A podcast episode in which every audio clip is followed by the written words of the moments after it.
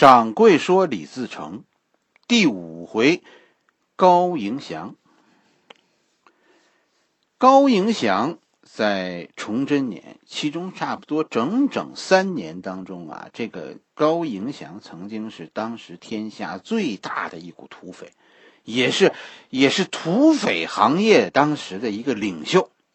李自成，咱们上一回说，其实一开始他的匪号叫叫闯将。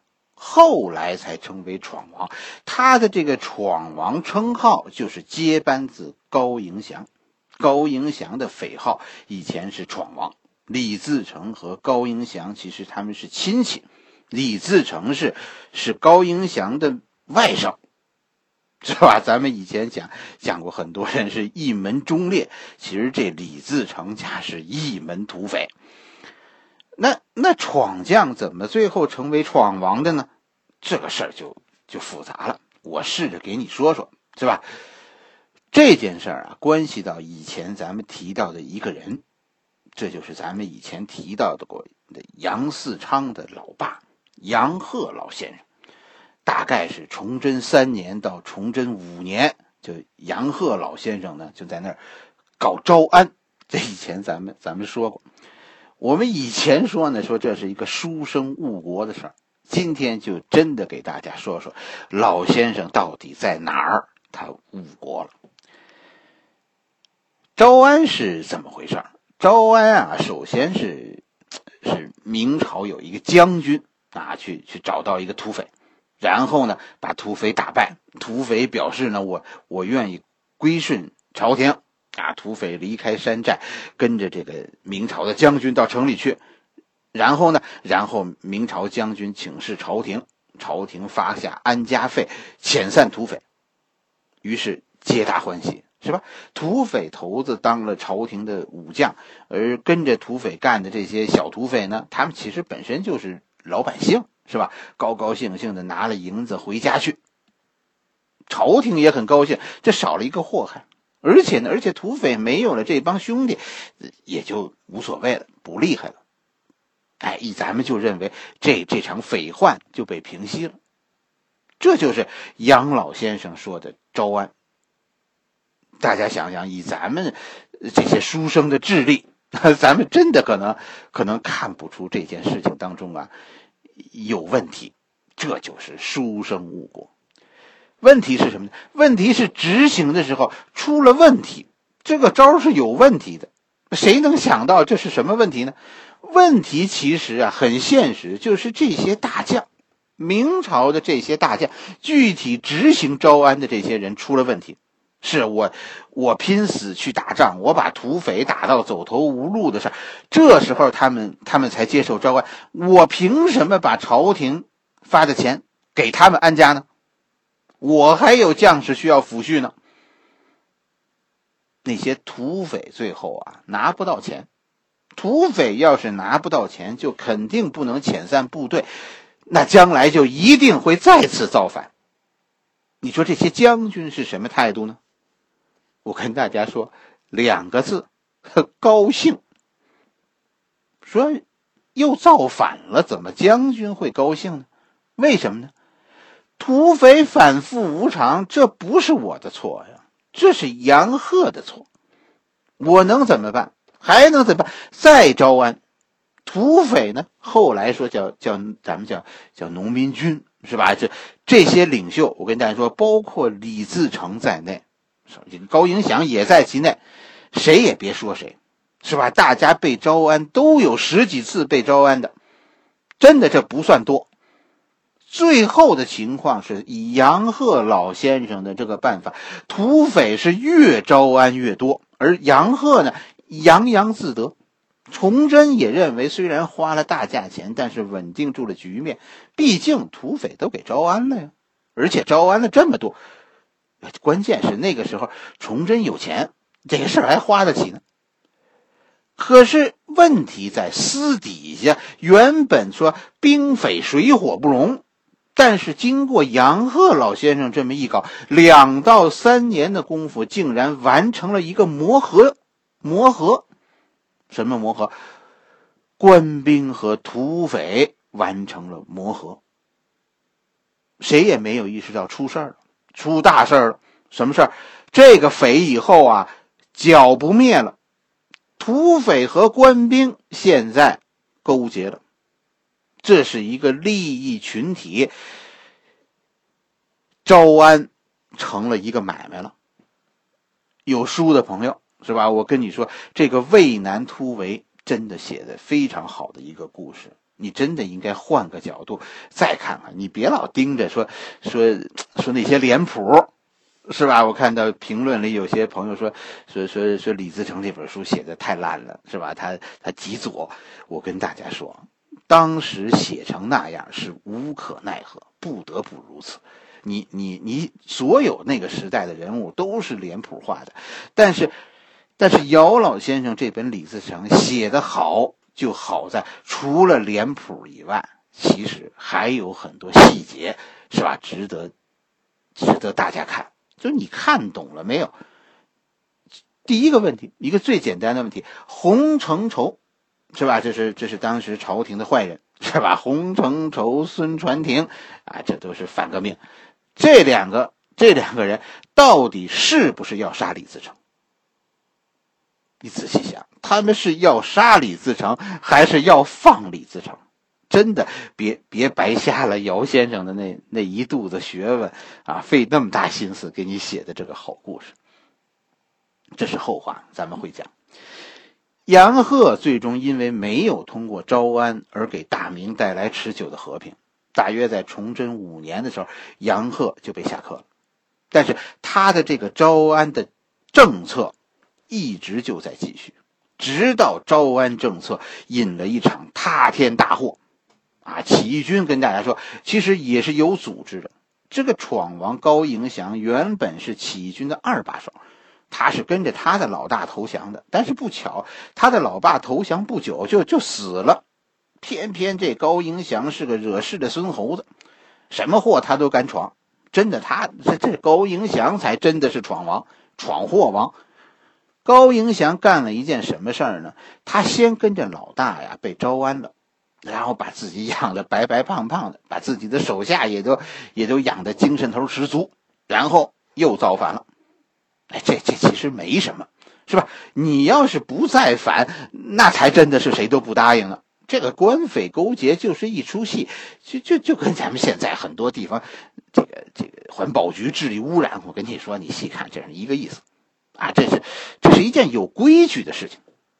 就说你再反，你得有规矩；造反也有规矩。规矩是什么？至少两条：第一，作为土匪，你一定要意识到你是有主人的。你一个陕北土匪，你的主人在陕北，你们他们的所有利益都在你身上，是吧？你不能去河南闹事儿。再一个，你得注意，你不能做的太过分。高迎祥在崇祯六年再次造反的时候，他他做过分了，他过了黄河进入河南，然后就开始真的在全国横行，做起了流寇。这件事搞得很多总兵后来下了课，因为打不过他。到崇祯八年，这位老兄搞了一个农民军大会，是吧？号称十三家七十二营，几十万人。搞了这么一个大会，显示他的力量，是吧？你搞集会这也就罢了，可是接着的事情简直就是让人发指啊！崇祯八年，高迎祥竟然攻破凤阳，挖了朱元璋的坟，这不是盗墓，这是明抢。高迎祥当时带着两个手下，两个两个同盟者吧，一个就是李自成，另一个就是张献忠。李自成和高迎祥，咱们说了他们是亲戚。李自成是高迎祥的外甥。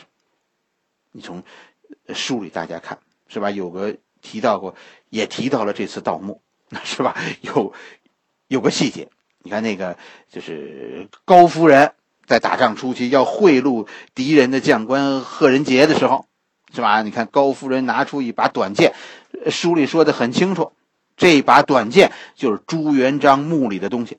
李自成是是参加了这次考古发掘的，这把这把短剑就就是这次考古发掘当中得来的。这就闯祸，塌天大祸。你这是挖了明朝皇帝的祖坟呐，是吧？因为这件事，从此再也没有人敢招安高迎祥。皇帝一句话，高迎祥必须死。高迎祥后来很多故事里，我看都说他他英勇无敌，说是他说他大遍全国，哎呀，这个人太能打了，太牛了。可能这确实也是实情，但是其实跟大家说，你细看高迎祥随后确实是跑遍了全中国，但那不是他自愿的，是吧？那叫上天无路，入地无门，整个明朝都在追捕他。李自成那个时候一开始是跟着高迎祥的，因为高迎祥势力大。但是随后，在在挖完了啊这个朱元璋的坟以后，李自成和张献忠就都明白了，闯祸了。结果呢？结果这俩人就把就把高迎祥往前一推，这俩人就闪了。张献忠跑到四川去了，李自成跑去甘肃躲了。全国的明军都开始。在洪承畴的指挥下，开始围攻闯王高迎祥，在河南，最终高迎祥被被击败，跑去河北、湖北，是吧？又又又被又被赶到湖南，入云南，明军仍然是穷追不舍。结果高迎祥跑到四川，从四川又又又又跑回河南，从河南这高迎祥是疯了，要向北京进军，结果在河北被当时的七省总督卢象升击败。被迫，被迫又退回河南。这个时候的洪承畴已经截住了高迎祥的所有退路，不得已，高迎祥最后退入关中。陕西总督孙传庭已经在这设下埋伏，在在周至县，在周至县就是，呃，西安边上的周至县，最后活捉高迎祥。高迎祥最后被送进北京，是吧？哎，被处死。高迎祥必须死。问题是，他坏了规矩，是吧？是吧？这官匪一家呀，不是这么玩的。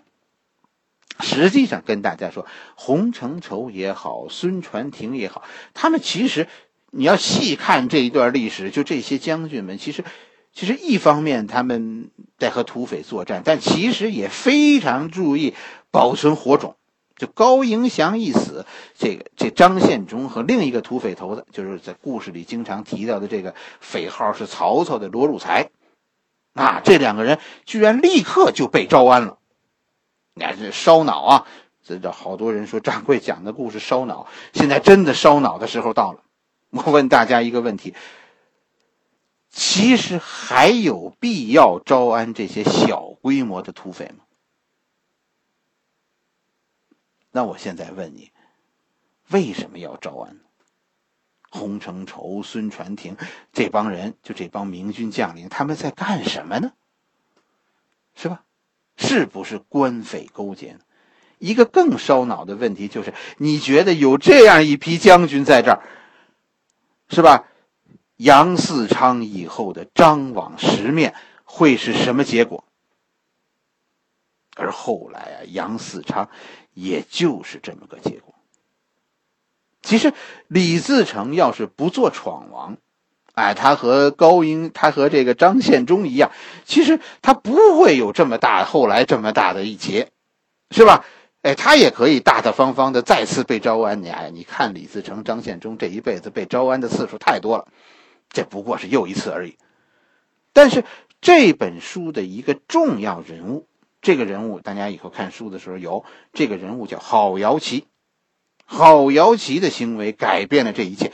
郝瑶琪这个人呢，他原来是高迎祥手下的大将。高迎祥失败以后，郝瑶琪带着高迎祥的残部投奔了李自成。李自成居然脑袋一热，收留了他。不但收留了他，还自封闯王，接替了高迎祥的风头。显然，李自成是想借着高迎祥的死，树立自己的威信。由由小土匪或者中土匪，哎，变成像高迎祥那样的大土匪，大土匪就受到优待呀。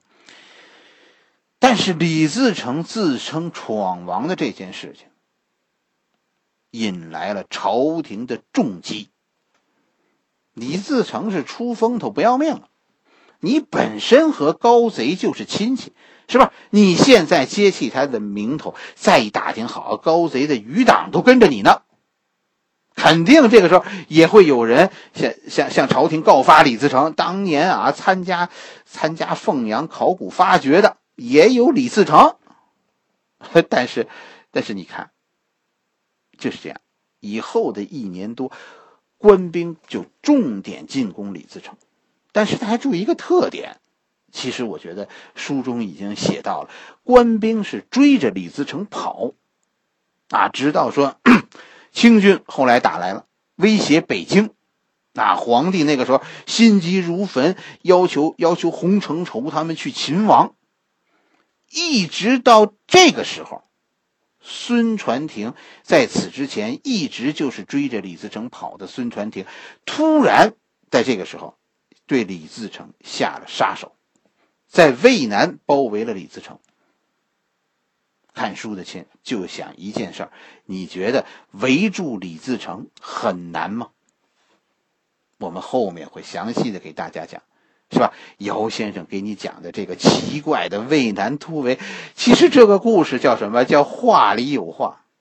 如果这个时候洪承畴跟皇帝说说李自成愿意归降，我觉得这是这一年多以来第一次洪承畴有机会保住李自成。皇帝肯定说：“那照你说的办，你快来，这就是一切了。”是吧？你还记得卢象升在北京曾经听一些大臣建议，说让李自成去抗清一线吗？我认为啊，其实真的，从上至朝廷，下至将领，都有人舍不得李自成死。这个生意，这是个生意，得做下去，是吧？无论是没有了官军，还是没有了土匪，这个生意都没法进行。你现在就能理解这场战役后来最让人糊涂的一幕，是吧？一个一个冲锋，最后就可以抓住李自成了。可是孙传庭居然命令部队停下来，就围住他，咱们招安，而且是一而再的招安，一而再，再而三招安。眼看最后招安不成，这这李自成是疯了，就是不肯降。在这种情况下，洪承畴竟然置军事常识于不顾，在黑夜中调动军队，哎，结果导致自己部队的混乱，被李自成出逃。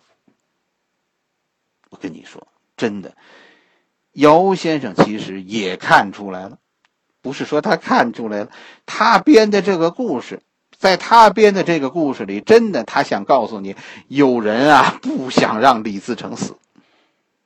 好了，这一回咱们就就先讲到这里。下一回咱们开始讲一讲，开始讲这场渭南的突围战。啊，咱们渭南突围战现在的计划是讲三回。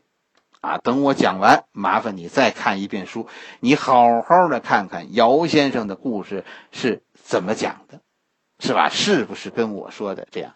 是话里有话。